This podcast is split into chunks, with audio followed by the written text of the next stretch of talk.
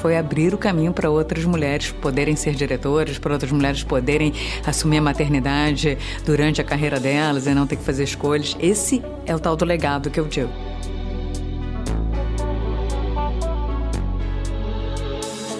Se você está procurando uma história inspiradora, essa mulher que eu vou entrevistar agora, ela não só vem quebrando barreiras, abrindo caminhos, mas principalmente deixando um legado. Pega papel e caneta que está cheio de lições nesse episódio. Esse podcast é um oferecimento da BMW, líder em mobilidade premium. Esse é o podcast Lugar de Potência. Lições de carreira e liderança com o maior headhunter do Brasil. Afinal, tem 1,94m. Vambora? Hoje eu recebo uma convidada que gosta de enfrentar desafios e é conhecida por quebrar barreiras por onde ela passa.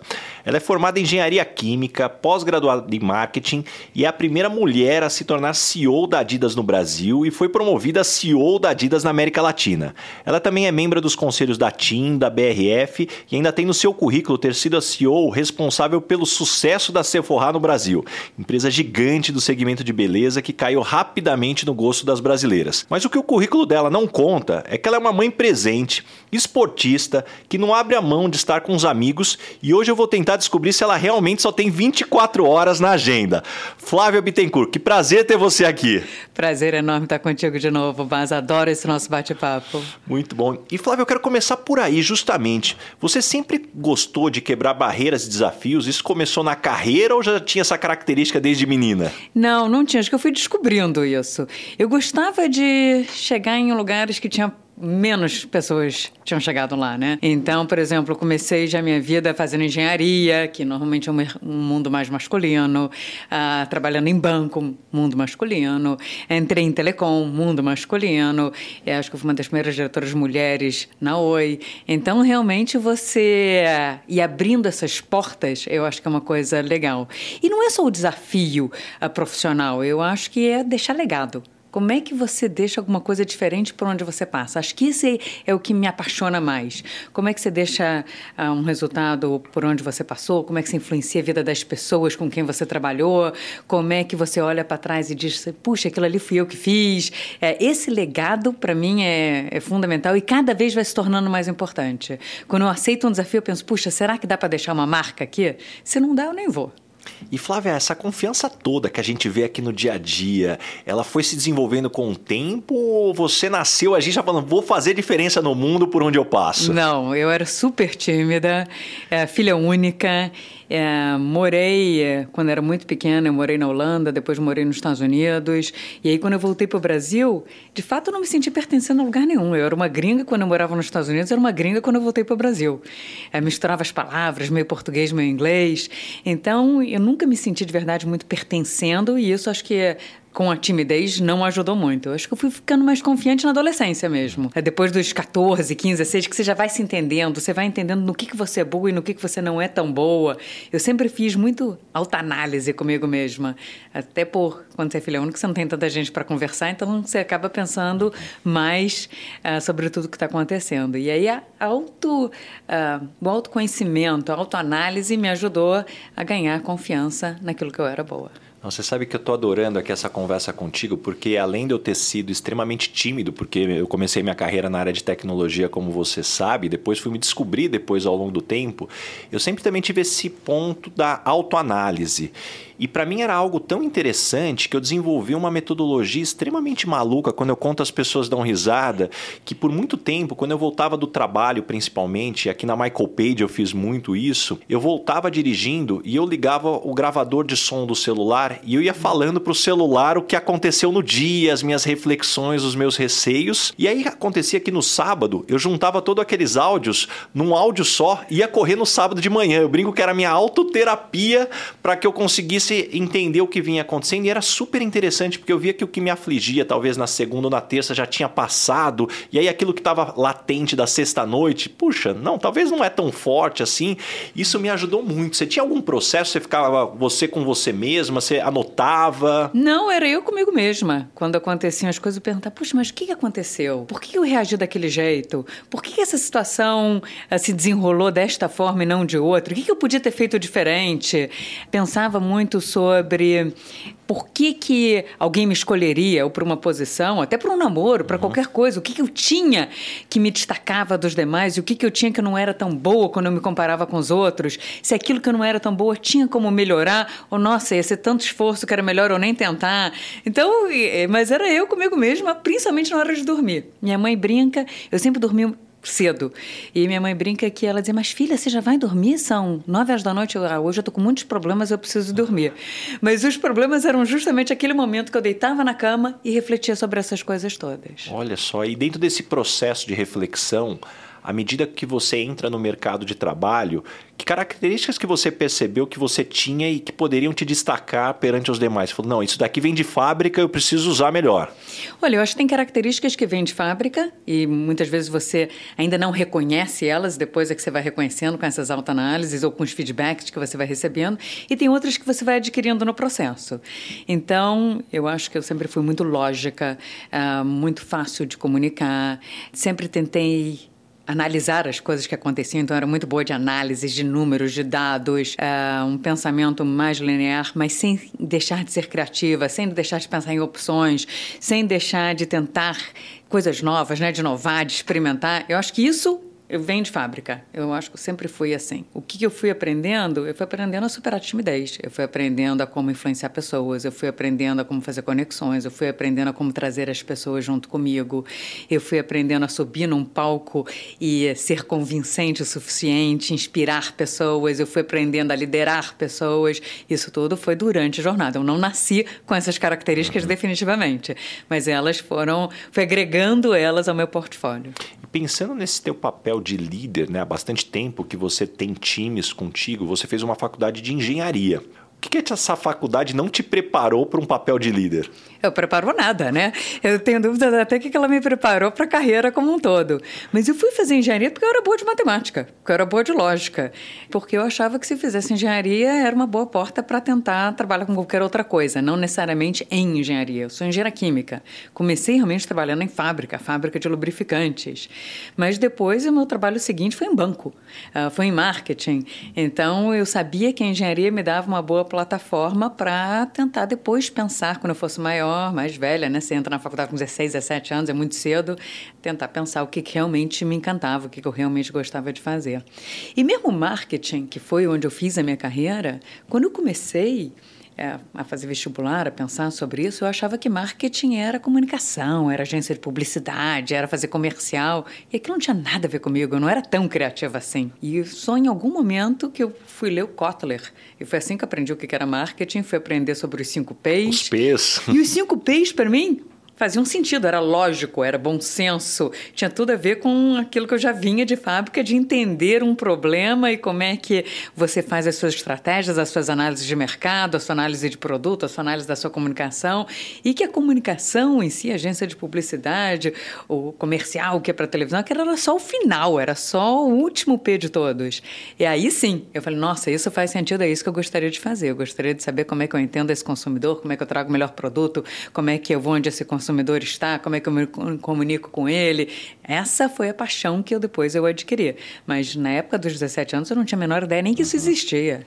E você lembra da situação que foi a sua virada de chave para, à medida que você começou a ter times e falar assim, puxa, esse buraco aqui é mais embaixo, lidar com pessoas não é tão lógico. Quando que você falou assim, agora eu vou mergulhar realmente para entender melhor desse mundo? É interessante porque você não começa com times grandes, né? Eu pelo menos comecei com duas pessoas, três pessoas trabalhando comigo. Você começa com um estagiário, depois você vai tendo um timezinho de pessoas. E uma das coisas para mim que eu descobri que era importante era como é que eu me conectava com o meu time. E a forma de se conectar com o seu time não é só no dia a dia, nas funções, na execução uh, dos planos, mas o que, que eles querem? Eles como pessoa física, né? O que, que eles sonham, o que, que é importante, o que, que é aspiracional, o que, que faz eles click, o que, que conecta eles. E na hora que eu fui entendendo que, uma vez que eu conhecia bem o meu time e o que, que eles tinham de melhor, o que, que eles tinham de diferente, como é que eles trabalhavam em time, eu fui me tornando uma líder melhor. E eu acho também que você aprende muito dos chefes que você teve Todo mundo na carreira teve chefes espetaculares e teve chefes não tão legais. E você aprende com ambos. É, o que, que aquele chefe que você achava espetacular tinha e que você gostaria de aprender a fazer igual, que você gostaria de copiar, que marca ele deixou em você, que momentos foram importantes. Então, aquela auto-reflexão que a gente fazia, você continua fazendo sobre isso, por que, que você gosta dele. E depois, aqueles chefes que não foram legais. O que, que te incomodava? Incomodava todo mundo ou só você? Por que, que te incomodava? Teria outra forma de fazer aquilo, de conseguir o mesmo resultado de uma forma diferente? E aí você, de novo, né, vai vai botando aqueles seus aprendizados dentro do seu portfólio de novos conhecimentos e passa a tentar lidar com seu time de uma forma que você acha que é mais bacana. E a gente falou no início aqui sobre quebrar barreiras. Você é a primeira mulher diretora em algumas empresas, a primeira CEO mulher. Em que momento você começou a perceber que talvez justamente por ser mulher, em determinadas situações sua vida poderia ser mais difícil do que talvez simplesmente um homem poderia ter no seu dia a dia? Você sabe que até eu virar diretora eu nunca tinha percebido. Ah, enquanto eu era analista, enquanto eu virei gerente, nunca percebi nenhum machismo, nenhuma dificuldade, nenhum preconceito, não tive nenhum problema de diversidade e inclusão. Muito pelo contrário, me sentia igual a todos os outros.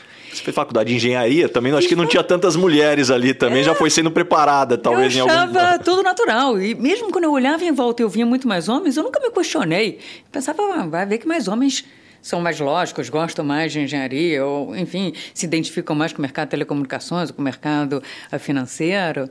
Eu só me dei conta quando me falaram com todas as letras que ah, eu não ia ter uma promoção porque eu era mulher, eles nunca tinham tido uma mulher naquela posição, então eu ia ter que me provar mais que os outros. Mas você sabe que me falaram na lata? Porque quem me falou foi um chefe que era um chefe amigo, um chefe que gostava muito de mim. E ele falou isso para me dar um toque, para me explicar por que, que a minha promoção ia demorar mais do que a promoção dos outros. Porque eu olhava em volta, comecei a olhar em volta e comecei a não achar justo. Por que, que os outros que tinham posições menores que a minha, uh, challenges menores que os meus, uh, eram responsáveis por receitas menos relevantes do que a que eu tinha, eram todos diretores e eu não era. Quando eu comecei a fazer esse questionamento, perguntar que dica você promovida, ele falou: Flávio, você vai precisar se provar mais do que os outros.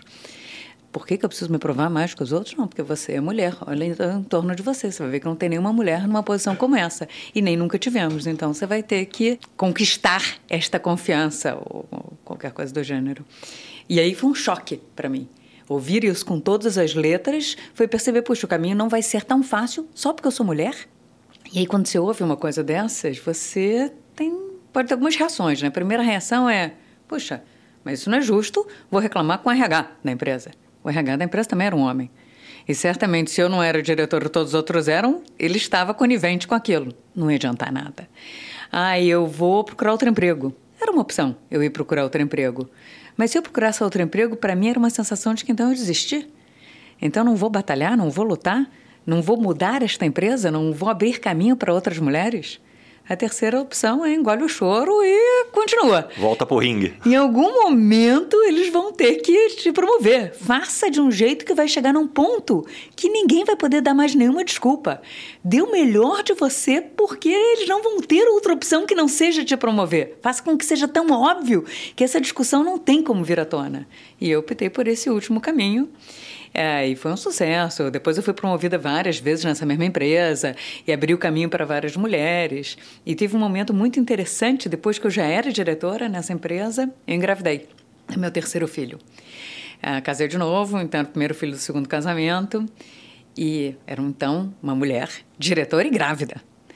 É, e aí minha filha nasceu, minha filha número 3, e várias mulheres depois disso começaram a engravidar na empresa teve um boom de gravidezes depois que eu engravidei. E as mulheres vinham para mim e falavam: Eu só tive coragem de engravidar depois que eu vi você, diretora, grávida, e como isso não atrapalhou a sua carreira, como você continua aqui uh, normalmente, sendo mãe.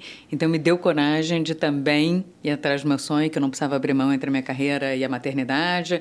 Então tudo isso para mim teve muito mais valor do que a promoção em si, muito mais valor do que o cargo de direção. Foi abrir o caminho para outras mulheres poderem ser diretoras para outras mulheres poderem assumir a maternidade durante a carreira delas e não ter que fazer escolhas. Esse é o tal do legado que eu digo. Claro que eu deixei um legado profissional naquela empresa também, uh, com produtos, com ofertas, com coisas que eu fiz, mas eu acho que eu deixei um legado também de tornar uma empresa melhor uh, e de como eu transformei talvez a vida de algumas mulheres ali porque tiveram um exemplo de alguém numa liderança.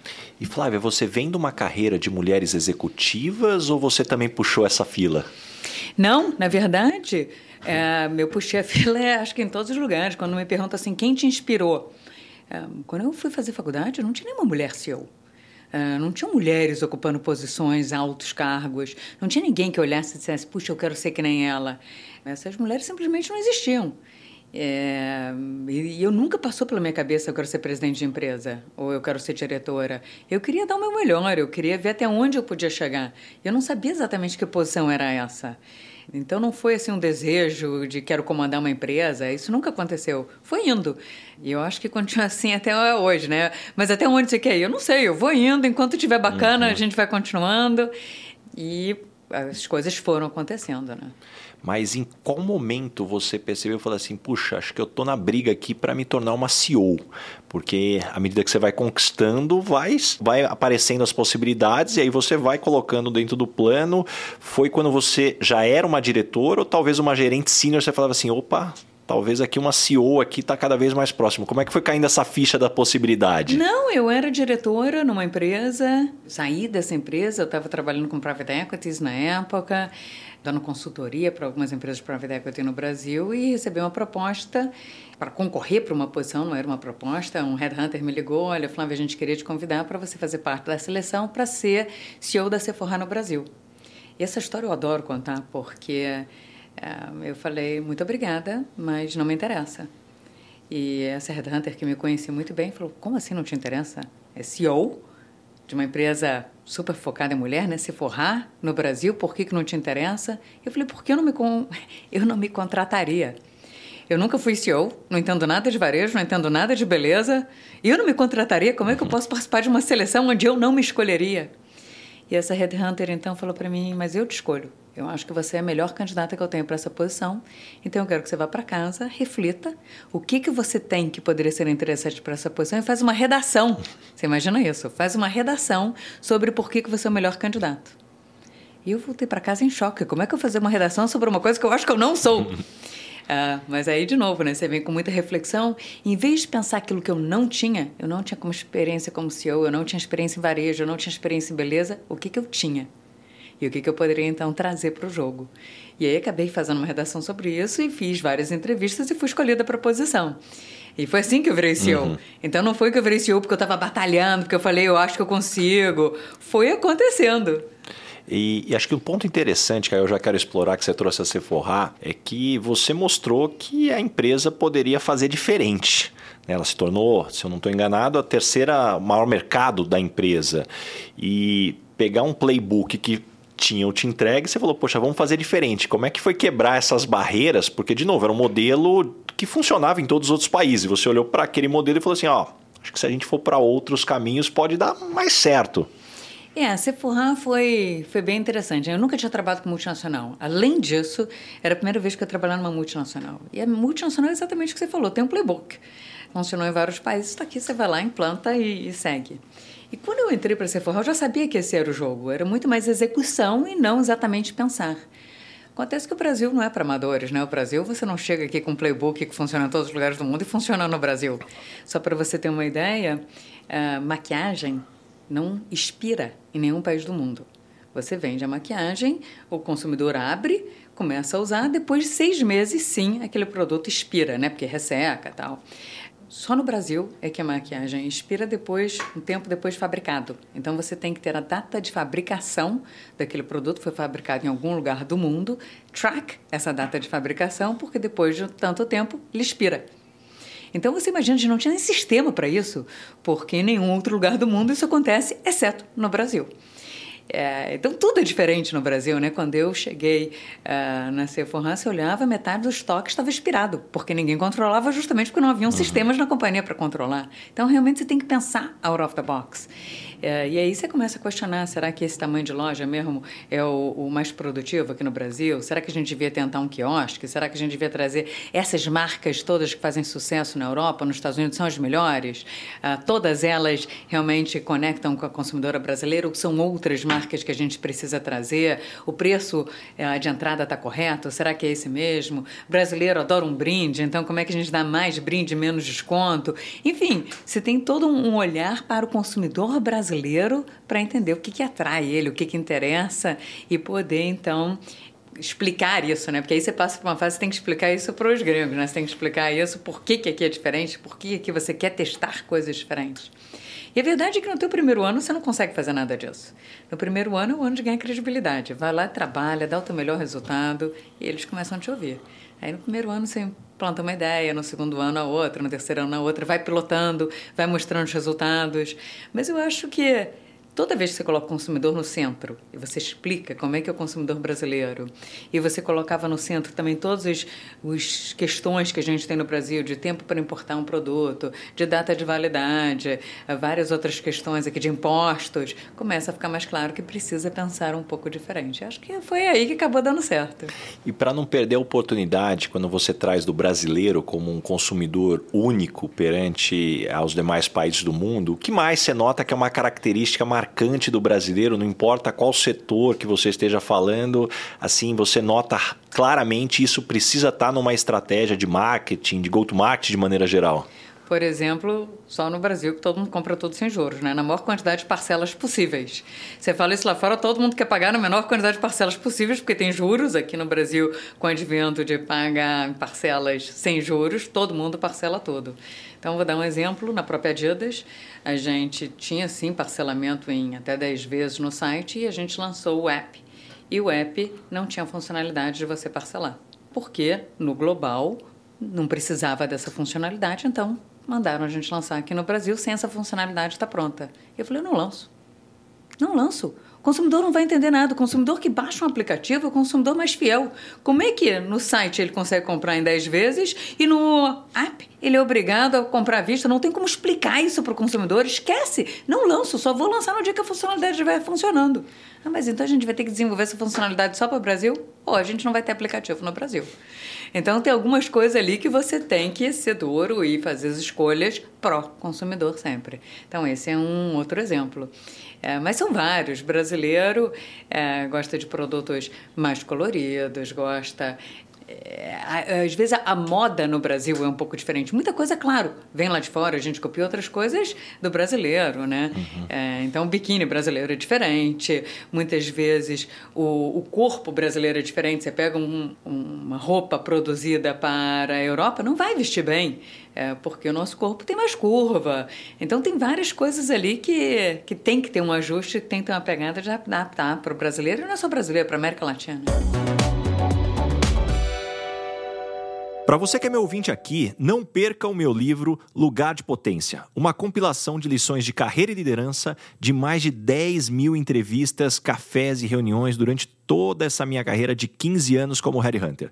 Você encontra o link para o meu livro na descrição do episódio e no link da minha bio, no arroba Rick Bazaga. E a hora que você olha passagens tão distintas, porque olha, banco, telecom, varejo. Então, assim, a lista vai crescendo. Você tinha algum framework que você usou? Porque você chegava num novo setor, você tinha um processo de aprendizado, mas ao mesmo tempo trazer o que você tinha de experiência. Como que era esse framework quando você chega assim numa nova empresa, num novo setor? Aprender, escutar. Escutar, escutar, escutar, escutar. Eu acho que assim, literalmente aquela coisa do plano de 90 dias, meu plano de 90 dias é ouvir. Falar com as pessoas, ouvir quem está no dia a dia ali uh, ver o consumidor, ouvir o consumidor, então vou para a loja, vejo como é que ele compra, observo, converso com quem mais entende consumidor, que é o vendedor que está lá na loja, falo com o consumidor que está comprando, por que, que você entrou e pegou isso aqui, não pegou aquele outro. Não ter vergonha de perguntar, não ter vergonha de fazer pergunta burra. É, não tem pergunta burra, né? É, é literalmente entender que você não sabe nada, que você está ali para aprender. Claro que você traz uma bagagem dos outros lugares onde você esteve, é, mas essa bagagem se adiciona depois. Primeiro você tem que entrar tentando absorver o máximo de informação. Aí olha pesquisa, olha dados, fala com outras pessoas daquele mercado. Então, eu realmente gasto muito tempo no primeiro momento tentando só absorver. E aí, em 2019, primeira mulher CEO da Adidas. Uma empresa até então presidida só por homens. Como que foi esse momento? Como é que você enxergou? Te conhecendo, eu sei que sem dúvida nenhuma você já enxergou mais uma barreira aqui de construir um legado, mas como que é essa preparação para chegar numa empresa dentro dessa dinâmica? O que, que te motivou? Você sabe que teve uma coisa engraçada quando eu era CEO da Sephora? Uma vez eu ouvi um cara falar: Não, ela é CEO da Sephora, mas tudo bem, né? Porque é uma empresa para mulheres. Ah, e aí eu só queria ver que esse absurdo. cara quando receber a proposta para ser CEO da Adidas. Adidas, o mercado de esporte era muito masculino, né? Liderado muito por homens, porque, de novo, foco é futebol. Ah, eu tive uma cena muito interessante. Logo, nas primeiras duas semanas, eh, a gente teve uma, um evento Copa América no Brasil e vieram pessoas de todos os lugares da América Latina. Clientes, né? Nossos. Eh, donos de grandes varejos da América Latina toda. E a gente estava vindo assistir um jogo de futebol no ônibus.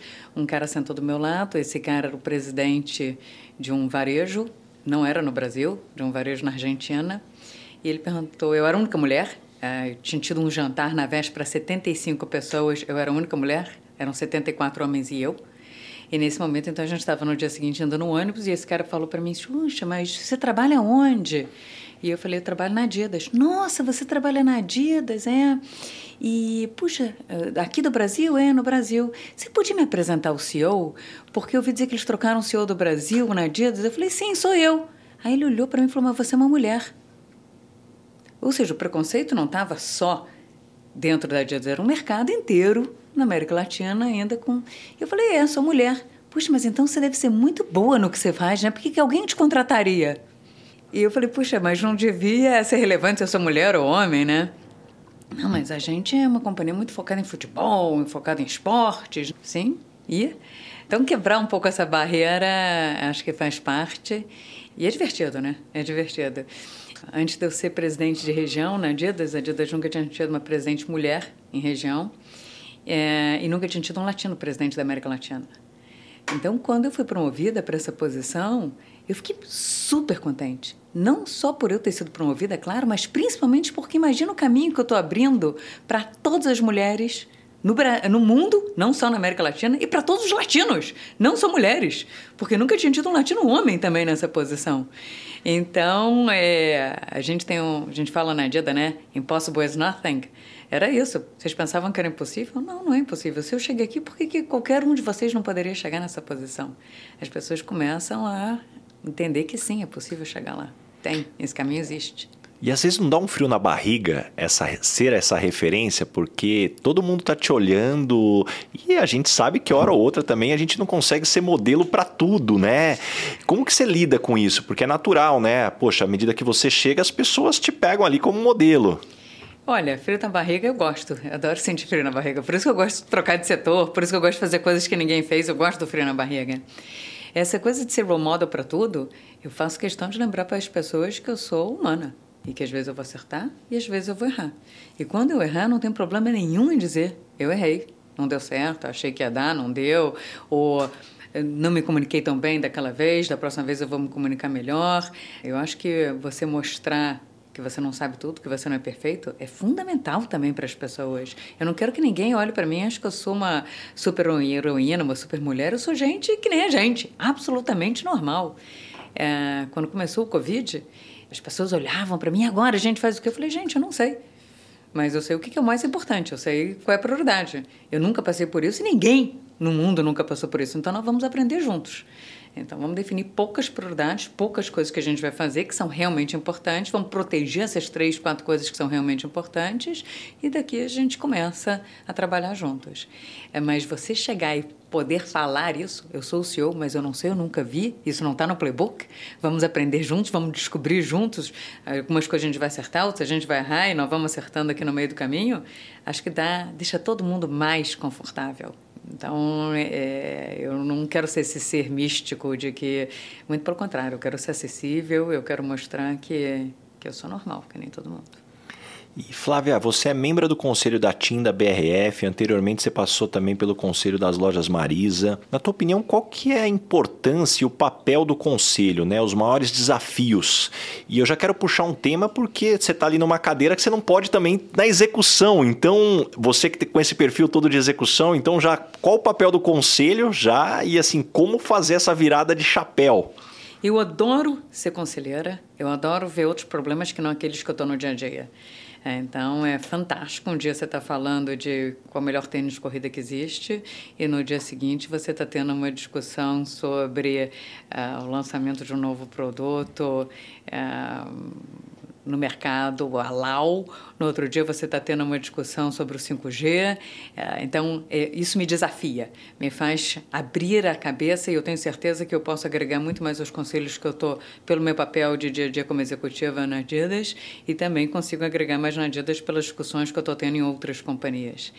Conselheiro é completamente diferente de executivo. O conselho está ali para olhar para frente o conselho tem que garantir que aquela companhia vai ter futuro, que ela vai pagar dividendos, que ela vai ah, olhar as tendências de mercado que estão vindo, que ela tem uma estratégia clara, ela vai discutir sucessão dentro das empresas, ela vai discutir uh, se aquele é o melhor grupo executivo para tocar a operação ou não, ela vai. Uh, questionar de forma saudável, né? challenge uh, o orçamento que vem, ela vai pedir para ver um plano de 5 anos, de 10 anos. Então, o conselho, este é o papel, é olhar muito mais para frente. É claro que você olha para o retrovisor, é claro que você discute os temas sobre como é que foi o resultado do mês, mas é muito pouco tempo discutindo o resultado do mês e muito mais tempo discutindo o que está por vir. Uh, se vem uma crise, como é que a companhia se adapta rapidamente. Então, no momento que a gente está uma, as empresas elas fizeram um planejamento sem imaginar a inflação nessa altura que está, sem imaginar a guerra na Ucrânia, sem imaginar lockdown na China. Então, conforme o mundo vai mudando ao teu redor, é papel do grupo de conselheiros para dizer, puxa, será que as decisões são as mesmas? Será que a gente tem que ajustar, adaptar e ter essa conversa junto com o grupo de executivos? mas não é papel entrar no dia a dia. Como é que se faz, a forma de fazer, ali não é onde o conselho entra, ali você deixa para os executivos. Então, você saber o que, que qual o papel de cada um é fundamental ali. E normalmente um conselho também ele tem, ele é formado por pessoas com perfis muito diferentes. Então você tem um pessoal mais especializado em finanças, tem um pessoal mais especializado no consumidor, mais especializado em pessoas, mais especializado em governança. E esse mix no conselho também é muito importante fundamental.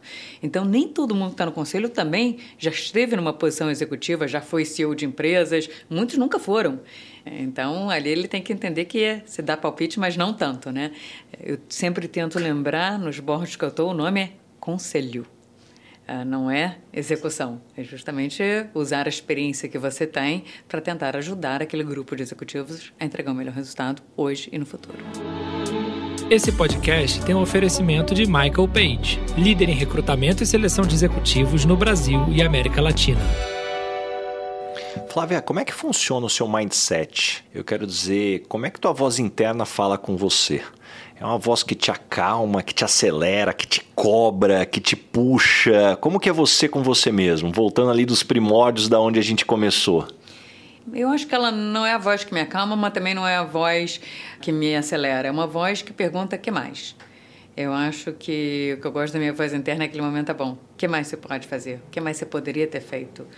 Que, que você não fez tão legal? Ela me ajuda nessas análises. Ela realmente é a voz onde eu fico repassando os problemas e fico repassando os dias e fico repassando as reuniões e me ajuda a refletir sobre o que, que eu poderia ter feito diferente, o que, que eu poderia ter feito melhor. Eu gosto muito dessa pergunta, né? O que mais? O que mais que dá para fazer? O que, que você está deixando passar? O que, que você não viu? O que, que você não fez tão bem? São perguntas que eu acho super válidas e essa é minha voz interna que faz comigo.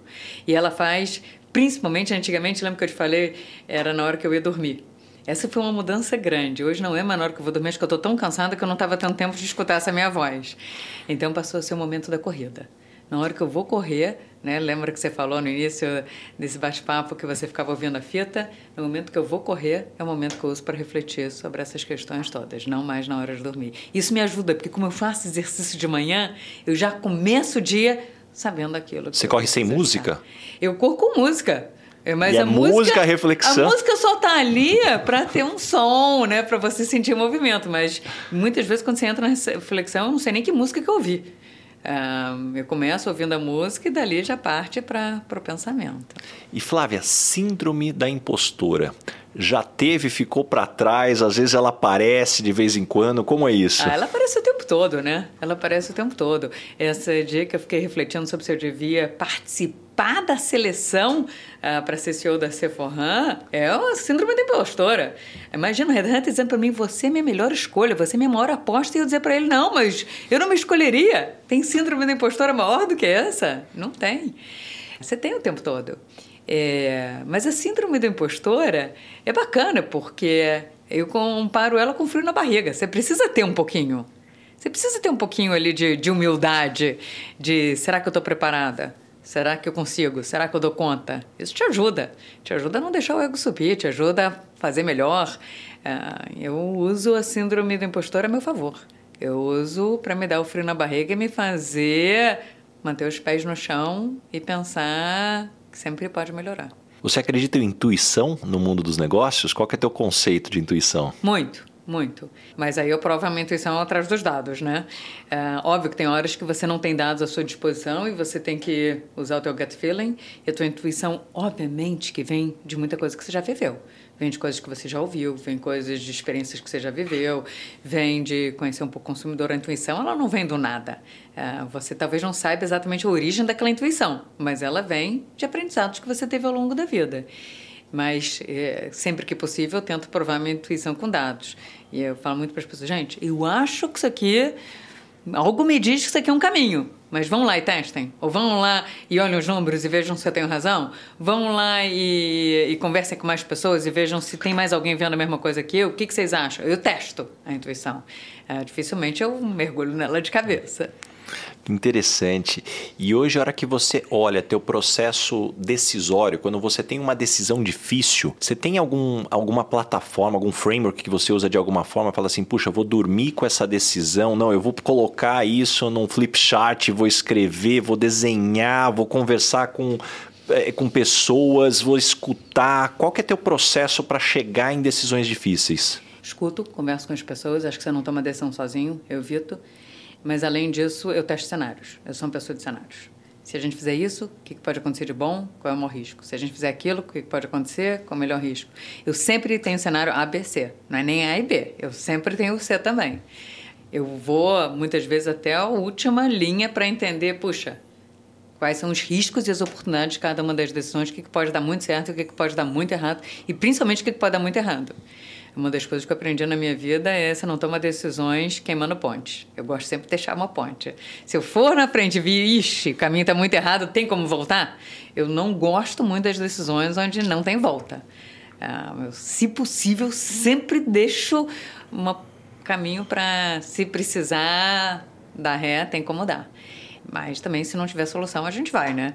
É, eu, não, eu sou uma risk taker. Eu não tenho medo de tomar decisão, eu não tenho medo de tomar risco, mas eu gosto de refletir antes. É, eu reflito desse jeito, olhando cenários, olhando números, conversando com as pessoas, ouvindo diferentes pontos de vista. Eu gosto de pontos de vista challenging. É, eu digo para meu time, gente, não concordem comigo porque eu sou a chefe. Muito pelo contrário. Eu gosto de ouvir pontos de vista diferentes, até para eu ter certeza se o que eu estou pensando está correto ou não. É, muitas vezes as pessoas não gostam de discordar do chefe, né? Eu digo, gente, adoro que discordem de mim, pode discordar, porque acho que isso torna a conversa mais interessante. É, você sabe que eu venho lendo muito sobre esse processo de tomada de decisão e a gente tem um grande desafio, acho que primeiro em relação à hierarquia, sem dúvida nenhuma, porque as pessoas tendem a concordar com quem tem uma hierarquia maior e não é nem só muitas vezes para puxar o saco, é porque aquela, aquela referência né, de experiência ou de alguém que passou por mais coisas muitas vezes pode fazer com que a pessoa automaticamente vá com você, mas também o desafio de muitas vezes, quando uma pessoa puxa aquela ideia e já influencia influencia rapidamente todas as outras que deixam de lado as suas ideias também é um desafio, ou como é que você lida com pessoas introvertidas que vão demorar um pouco mais para dar a sua opinião e muitas vezes está perdendo uma baita de uma oportunidade e tomar cuidado para que a opinião que valha muitas vezes não seja da pessoa que é a mais insistente. E não necessariamente a melhor, porque eu acho que também esse é um grande risco. Muitas vezes o mais insistente ganha. Isso daqui, como que é a tua dinâmica quando você está com um time ali na mesa com tanta gente com opiniões ali, aquela moderação. Concordo 100% e essa foi uma das coisas que trabalhar em conselho me ajudou muito. Fazer parte de conselhos me ajudou muito. Os melhores chairmans são aqueles que querem ouvir a todos. Um, realmente, tem às vezes a discussão começa a ser polarizada, em algum momento eles não, mas peraí, eu gostaria de ouvir fulano que ainda não se pronunciou, cicrano que ainda não se pronunciou. Então, eu tive alguns chairmans com que eu trabalhei que eram muito bons nisso. E outra coisa, os chairmans, esse mesmo chairman que eu estou dando como exemplo aqui, ele nunca dava a opinião dele primeiro. Ele tinha uma opinião, sempre tinha, e ele deixava para dar por último. E claro que num conselho, se você chega num ponto, muitas vezes você tem que ir para votação. Mas você quer evitar. Você não quer tomar decisões num conselho que foram para votação. Então, a maior parte do tempo, esse chairman me ensinou isso e eu aplico isso no meu dia a dia. Eu sou sempre a última a me pronunciar, deixo o time discutir, se a discussão também acho que se estendeu demais, eu dou uma parada e tento buscar quem não falou. E Flávia, dentro desse ponto, puxa, como é que você lida com times maiores ali numa discussão, à medida que você tem ali opiniões diversas aqui? Como extrair o melhor desse grupo? Então, eu aprendi muito participando de conselhos. Eu já tive um chairman, né, um presidente de um conselho, que era um cara sensacional. É um cara que eh, ele sabia deixar a conversa correr, ele deixava o ponto de vista dele para o final. Se a conversa estava se estendendo, ele pausava e dizia: gente, acho que já deu, vamos agora chegar a uma conclusão. E ele pegava as pessoas estavam caladas e que não se manifestavam e dizia: mas agora eu gostaria de ouvir o fulano ou o cicrano. Então aprendi muito observando ele e eu, hoje eu aplico bastante isso nas discussões com o meu time. Eu deixo eles falarem primeiro, meu ponto de vista vem depois, faço questão de ouvir todo mundo, até aqueles que estão mais calados. Eh, se a conversa está se estendendo demais, sem chegar numa conclusão, gente, está na hora talvez de a gente concluir. Então, é, eu acho que isso é bacana também, né? O quanto a gente ainda aprende hoje em dia sobre as melhores formas de, de conduzir os assuntos ou de operar em grupo. É, e quanto mais diverso o grupo, mais interessante isso pode ser, né? Pontos de vista diferentes, bagagens diferentes, experiências diferentes. É sempre muito legal. E muda muito, Flávia, do online para o físico dessas técnicas? Como é que você lida com isso? Muda muito, né? Porque quando está todo mundo ali junto, é mais fácil você ter discussão, né? Até pelo olhar, até pela, pela expressão corporal das pessoas, você consegue perceber se estão concordando, se não estão concordando. Quando você vai para online, a reunião está no Teams, isso fica muito mais difícil. Então, eu também tive um chefe que, quando uma discussão estava pegando, ele mandava WhatsApp. Então, durante a reunião, você recebia um WhatsApp dele dizendo: Olha, Flávia, dá o seu ponto de vista agora, porque a conversa está está muito extrema entre dois grupos, então coloca o seu ponto de vista, porque acho que vai ser mais equilibrado. Ou então ele dizia, Flávio, olha só, você está quieta, mas você conhece mais desse assunto, entra e fala. Então, muito interessante essa técnica que esse meu chefe usava de trazer você junto, mas ele sabia exatamente para quem ele estava mandando o WhatsApp. De acordo com o tema e para onde o rumo da conversa estava indo, ele pedia participação de outras pessoas. E Flávia, eu não queria deixar de explorar contigo, você falou muito da tua carreira, das barreiras que você enfrentou como mulher. E hoje a gente tem um mundo que avançou e, claro, ainda tem muitos desafios. E eu imagino que uma das perguntas que você mais receba são de mulheres aí construindo a sua carreira. Que dicas você dá para uma mulher aí que quer crescer, que quer se desenvolver? Qual é o, não vou chamar de playbook, porque eu acho que cada pessoa tem o seu caminho e tem os seus desafios, mas que dicas que você normalmente deixa para as mulheres que querem crescer? Olha, a primeira coisa que eu digo é: você não precisa fazer uma escolha entre, entre ser mãe ou, ou ter uma carreira, não carrega essa culpa. Uh, eu tenho quatro filhos, estão todos super saudáveis, uh, nenhum, gerei nenhum trauma nenhum, porque eu checo, né? Eu pergunto para eles, gente, vocês preferiram que eu tivesse ficado em casa? Vocês preferiram que eu tivesse ido buscar vocês na escola todos os dias? Vão ter momentos em que você não vai estar na reunião de pais, vão ter momentos que você não vai poder levar o médico, vão ter momentos em que você vai estar viajando no aniversário deles. Acontece. É o ideal? Não é. Mas passa, eles aprendem, eles entendem, eles vão ter maior orgulho da sua carreira. É um ótimo exemplo. Eu acho que eu sempre tentei passar para os meus filhos um exemplo também de que eu não trabalhava pelo dinheiro. Porque muitas vezes é fácil dizer, não, filho, mas se eu não for trabalhar, a gente não vai poder morar nessa casa, eu não vou poder comprar aquele presente para você. Eu nunca usei essa chantagem. É, sempre foi, eu quero trabalhar porque eu sou feliz no trabalho. Eu quero trabalhar porque me sinto bem. Eu quero trabalhar porque é uma coisa que eu gosto. Você não gosta do videogame, ou você não gosta de jogar bola com seus amigos, ou você não gosta de sair com as suas amigas, eu gosto de trabalhar. Então sempre levei pelo lado do prazer, porque eu acho que tem uma conexão maior aí do que a chantagem financeira com os filhos. Ah, então, primeira coisa, a primeira dica que eu digo é dar. Dá para fazer as duas coisas. Também já tiveram momentos na minha vida que eu tinha que sair mais cedo porque eu tinha que buscar meus filhos, porque não tinha ninguém para ficar. Eu nunca morei perto da família durante a minha carreira. Ah, e a empresa também sempre entendeu, sempre. Eu uh, já teve momentos assim, eu indo para uma reunião extremamente importante junto com o presidente da empresa e me ligaram da escola, meu filho tinha aberto a cabeça e me ligaram dizendo você precisa levar ele no hospital. E eu pedi para o motorista para o carro, virei presidente da empresa e falei: Você vai sozinho, que eu estou descendo porque meu filho abriu a cabeça eu preciso levar no hospital para tomar uns pontos. Não fui mandada embora da empresa, muito pelo contrário, minha carreira continuou crescendo, mas naquele momento, óbvio que seus filhos são mais importantes. É, então, não precisa escolher, dá para levar as duas coisas, eu acho que eu sou a maior prova disso. Segunda dica que eu dou: arruma tempo para você também.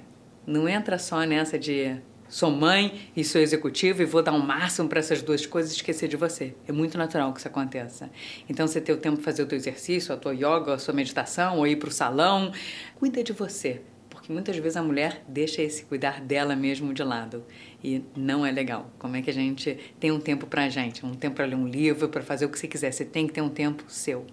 Terceira dica: dá para fazer, dá para chegar lá. Batalha seja clara sobre o que você quer. Ah, as mulheres elas têm mais dificuldade de se candidatar a uma posição porque elas acham que elas não têm todos os pré-requisitos, porque elas não têm todas as experiências que aquele job está pedindo, porque elas acham, tem a síndrome da impostora, eu não vou conseguir, eu não vou ser boa, tem gente melhor que eu. Não entra nessa. É, os homens normalmente eles vão atrás das posições quando eles têm menos da metade das qualificações necessárias. Então, toma risco, se joga. E a última, e para mim talvez seja uma das mais importantes: você tem que ter um parceiro. Você tem que ter um parceiro alinhado contigo. Se você não está indo na apresentação da escola, alguém tem que ir. Ah, se você não está lá para levar o médico, alguém vai ter que levar. Se você está viajando no aniversário, alguém tem que estar. Tá. Então, como é que você e o seu parceiro ou parceira uh, se equilibram e entendem que a carreira dos dois é importante e que às vezes vai um, às vezes vai o outro. E é importante exatamente no mesma no mesmo equilíbrio, né? Então, às vezes, você não é mãe sozinha, ele não é pai sozinho, então como é que juntos, às vezes é vez de um, às vezes é vez do outro. É, meu marido foi imprescindível, é imprescindível para poder ter a carreira que eu tenho. É o cara que me dá força, é o cara que, que me estimula, que no dia que eu estou cansada, eles amanhã o dia vai ser melhor, que segura onda pra caramba em casa quando eu estou viajando e vice-versa. Quando ele tem uh, as viagens dele, os trabalhos dele, as reuniões até tarde, eu sou eu que seguro a onda em casa. Então, você ter alguém junto com você nessa jornada é fundamental. E, e essa história de ter alguém junto na jornada, se você não tem um parceiro, usa um grupo de network de mulheres. Também é uma outra arma poderosíssima. Você poder contar com outras mulheres que estão passando pela mesma coisa, que tiveram experiências parecidas, que uh, podem te ajudar, é, dão dicas, ajudam, ficam com seu filho para você. Uh, você poder contar com um grupo é, em torno de você é muito importante. Eu tenho um grupo de mulheres CEOs que a gente se encontra, a gente se apoia, a gente divide momentos bons, a gente divide momentos difíceis. Quando uma perde o emprego, quando a outra recebe uma proposta, quando uma brigou em casa, quando o filho está com problema, a gente senta e conta uma com a outra. Então, é, e eu vejo tipo isso quanto é importante até para você criar as referências, né, e, e lidar muitas vezes, né, com essa pressão que você coloca de querer ser perfeita. Você sabe, minha esposa, ela é diretora num banco de investimento, ela é super sua fã e muitas vezes quando ela tá com a agenda tribulada, ela fala: "Não, peraí, para, pera, deixa eu pensar. Eu tenho um filho só, a Flávia tem quatro, eu só tô aqui no Brasil, a Flávia tá viajando o mundo inteiro. Deixa eu ligar para Flávia aqui, o que que tá acontecendo aqui?" E eu acho que é justamente entender dessa dinâmica aqui, buscar o apoio, né? Acho que esse para mim, se não, se a gente deixar a gente com a gente mesmo, parece que aquela aquela síndrome do impostor, mas principalmente do cachorro vira-lata que sempre tá devendo, sempre tem alguma coisa e fala, gente, uma coisinha ou outra ali vai escapar, mas se a gente vai controlando aqui no que mais importa, tá tudo bem, segue o jogo. Bessa, isso que você falou é fundamental. Vai escapar. Vai escapar. Vai ter momento que não vai ser perfeito. E tá tudo bem. Você tirar essa culpa do que tem que ser perfeito é fundamental. É, você não precisa tirar 10 sempre, você tirar 7 já passou na escola, né? Então, como é que você vai se ajustando às coisas? É, é, tirar esta cobrança. E a culpa, para mim, é uma das coisas mais importantes. A gente não pode deixar isso na balança.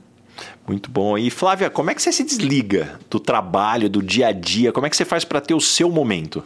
O meu momento é no esporte.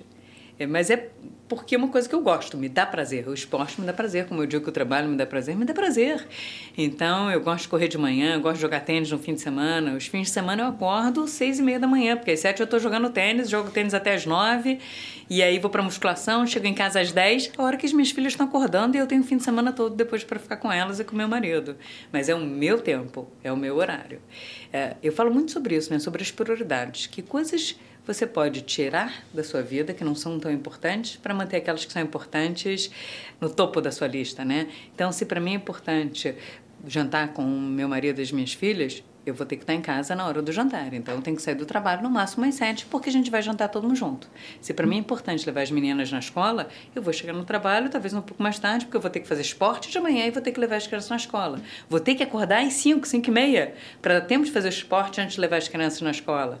O que, que eu abro mão? Talvez de dormir muitas horas, abro mão de ficar nas redes sociais, eu praticamente não estou nas redes sociais, abro mão de ver televisão, eu praticamente não vejo as séries. Então eu abro mão de outras coisas que me fazem menos falta, que para mim são menos importantes. Então você saber aquelas coisas que você não abre mão de jeito nenhum e aquelas que não tem problema, né, se você parar de fazer. Flávia, chegamos agora no momento Headhunter. Qual a pergunta que você sempre faz nas entrevistas na hora de contratar alguém para o seu time? O que, que te move? Para mim é o que, que te move. O que, que faz você dar o melhor de você? Acho que se a gente consegue descobrir essa cenoura, o que, que move as pessoas é o desafio, é o título, é a grana, é poder fazer mais, é esse trigger para mim é super importante. Por que, que você quer essa posição? Por que, que ela é importante para você? O que, que você está buscando nela? É lógico que você faz as perguntas sobre a experiência, sobre as qualificações, mas por que, que essa posição é importante para você? Para mim é, é fundamental. E que tipo de pessoa não dá certo trabalhando com você? A quem precisa de microgestão, quem precisa de direcionamento o tempo todo. É, eu não sou de fazer microgestão, detesto que façam comigo. Eu gosto de discutir quais são as prioridades, qual é o caminho, o que eu espero, quais são as expectativas, os resultados, para quando, e depois eu deixo a pessoa. Uh, se ela precisar de ajuda, ela vem, me procura, mas eu não sou aquela que faço checkpoints e deixa eu ver, deixa eu entrar no detalhe. Uh, eu confio no meu time, eu podero o meu time um, e deixo o pessoal fazer. Eles são melhores do que eu no que eles estão fazendo, né? Eu sempre acho que eu estou contratando gente melhor do que eu, mais especialista do que eu. Então não vou ficar ali fazendo gestão, mas tem gente que precisa, né? Que você todo dia ligue, pergunte, questione, olhe cada detalhe, cada passo que eles dão. Não funciona comigo. Quando as pessoas não gostam de você, normalmente qual é o motivo? Talvez seja eu posso ser, e eu fui aprendendo isso e eu tento balizar, eu posso ser muitas vezes mais assertiva. Quando eu tenho um ponto de vista claro, eu tenho um ponto de vista claro sobre o que fazer. É, e por isso que eu dei o exemplo de que, tá bom, não é porque eu tenho um ponto de vista que eu, você não pode challenge. Claro que pode. Mas muitas vezes as pessoas não têm coragem de challenge, não têm coragem de perguntar. Então dizem, não, mas ela chegou e já deu esse caminho, não... É, então, muitas vezes é isso. Eu posso ser muito assertiva, muito diretiva, e por isso que eu já começo as reuniões dizendo: gente, olha só, pode ser que eu esteja errado. Se eu estiver errado, vocês podem interromper, vamos discutir, mas uma vez que a gente combinou, está combinado. Não vamos para a direita, não vamos para a esquerda, mas nós vamos todos juntos.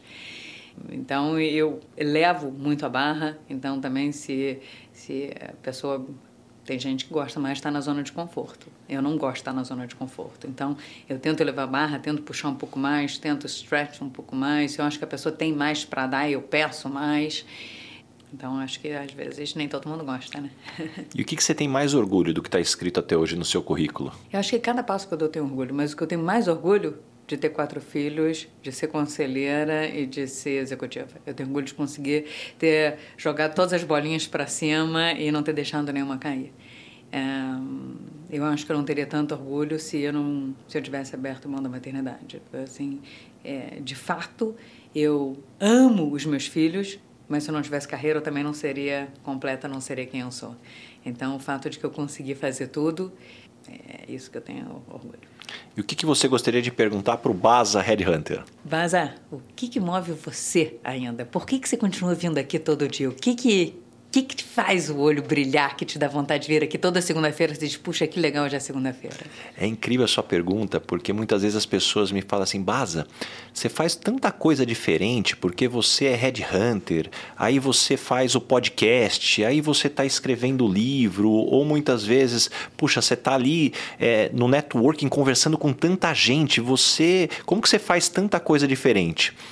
Talvez a grande beleza que eu tenho é que, na verdade, eu faço a mesma coisa. eu tenho uma curiosidade que ela me move de querer entender a história de cada pessoa, de querer entender o que essa pessoa fez, o que, que ela aprendeu, onde ela tropeçou, o que move essa pessoa também. E a hora que eu olho todas as atividades que eu faço, elas têm exatamente essa intersecção. Se eu estou no podcast aqui, é incrível, porque, puxa, a gente tem a Ash, que é a nossa jornalista, que ajuda a estruturar todas as perguntas aqui. Eu acho que eu devo usar 20 ou 30% das perguntas, porque aqui, ó, vai surgindo o assunto e eu vou perguntando, e essa curiosidade, quando eu estou com um candidato em sala, definitivamente eu tenho a minha curiosidade de querer entender, mas principalmente como é que eu sintetizo essa informação para depois ela poder ser usada, porque infelizmente parece que carreira e liderança todo mundo só aprende tomando porrada, né? A gente não aprende isso na escola, não aprende isso é, na faculdade. E eu falo, puxa, será que a gente não consegue organizar minimamente essa informação que está disponível para as pessoas errarem coisas novas? Inclusive, isso é um pouco do que eu me proponho com um livro que eu estou lançando, de justamente falar assim, puxa, vamos estruturar. Então, isso que me move aqui respondendo, mas, poxa, não tinha me feito essa pergunta aqui, adorei. e Flávia, chegamos agora no momento Dona Ângela. Complete a frase, eu sou esquisita por quê? Eita! Porque acordo às 5 e meia da manhã num sábado para fazer esporte. Muito bom. E qual a maior loucura que você já fez na vida? É, eu acho que a vida que eu levo é uma loucura, né? Quando eu penso assim, a maior parte das pessoas dizem, mas pra que tudo isso? E a minha resposta é porque eu posso. É, pra que que você é, tem três empregos, quatro filhos, vive viajando? Pra quê? porque eu posso fazer. Eu posso fazer porque eu tenho prazer fazendo isso. Eu acho que esse talvez seja o meu lado esquisito, né? Uhum. Mas, ah, e você sabe que outro dia eu estava pensando sobre isso. É, muitas vezes eu tenho tanto prazer no que eu faço, em investigar como fazer melhor, em trabalhar com as pessoas na empresa. Eu tenho mais prazer nisso do que muitas vezes sair para encontrar, ir numa festa ou num jantar qualquer. É, eu tenho interesse por pessoas no um a um. Eu tenho interesse por pessoas quando a gente tem um projeto que a gente está discutindo junto. O simplesmente ficar batendo papo, assim, já não é uma coisa que me agrada tanto. Então, eu achei engraçado que você falou essa história uh, das perguntas. Eu também nunca pergunto quais são as perguntas que você vai fazer, porque eu acho que a conversa mais legal é essa que flui aqui, onde você não se preparou antes, onde é natural, é verdadeiro, você está tirando realmente aquilo que a pessoa tem dentro dela. É engraçado porque muitas vezes eu chamo alguns, eu convido, né, algumas pessoas, elas falam assim: "Pô, Baza, me manda as perguntas que você vai fazer". E eu sempre sou muito honesto, eu falo assim: "Eu não tenho problema nenhum em mandar, mas não fique chateado que eu não vou usar a maior parte delas aqui porque vai surgindo". Eu acho que isso que fica bacana o assunto. E Flávia, a gente está caminhando agora para o final e o nome desse podcast é Lugar de Potência. Qual que é o seu lugar de potência? Que tipo de situação e ambiente que pode jogar lá que você brilha? Eu acho que nas reuniões com o meu time, quando a gente está olhando para frente, quando a gente está colocando qual é o desafio, uh, o que mais que a gente pode fazer. Eu acho que. Olha o que mais aparecendo é de isso. novo, olha que legal. Eu acho que eu sento com eles e digo, gente, mas é só isso aqui? Esquece o budget, esquece quanto que a gente precisa fazer para entregar o bônus. O que, que a gente quer fazer? Qual é o nosso sonho? Eu acho que o meu lugar de potência é quando eu discuto o sonho. Qual é o nosso sonho? De todos nós juntos. O que, a gente queria ter? Se essa empresa fosse nossa, o que, a gente ia fazer com ela? Esse é o momento que eu mais me divirto é, realmente sentir que a gente é o dono da empresa e se ninguém dissesse para a gente o que fazer, o que, que nós íamos fazer juntos. Esse é o momento para mim da glória, onde vem as melhores ideias, onde ninguém tem medo de arriscar, onde ninguém tem medo de vir com, com as ideias mais loucas ou consertar, tocar na ferida daquilo que a gente acha que não é legal, que não está funcionando. Então, é, essa para mim são as reuniões mais divertidas. E Flávia, me conta uma verdade que as pessoas normalmente não falam e que, na sua opinião, é fundamental para se ter sucesso. Olha, eu acho que a gente tem que dizer aquilo que não funciona. A gente, a gente é muito bom de dizer, fazer elogio, a gente é muito bom ou, ou para fazer críticas, mas autocrítica, né? Aquela verdade de aquele momento que você sente e diz, puxa, mas será que a gente fez o nosso melhor? A gente está aqui criticando aquela outra área, mas a gente deu o nosso melhor? A gente está fazendo, o, o nosso está perfeito? Onde é que a gente pisou na bola? É, e eu faço isso tanto como indivíduo quanto quando você fala de business, né? É muito fácil criticar os outros e é muito fácil elogiar aquilo que está funcionando. Mas olhar para dentro e dizer, puxa, aqui realmente eu pisei na bola, ou aqui eu fui para uma nota 5 em vez de ter ido para o 7 ou para o 8, ou, ou, nem olhei na possibilidade de ir atrás de um 10. É, eu acho que essas são as conversas importantes e que tem horas que a gente tem que parar e ter. E Flávia, deixa algumas dicas de fontes de conhecimento. Como é que você se mantém informada? Como é que você se desenvolve?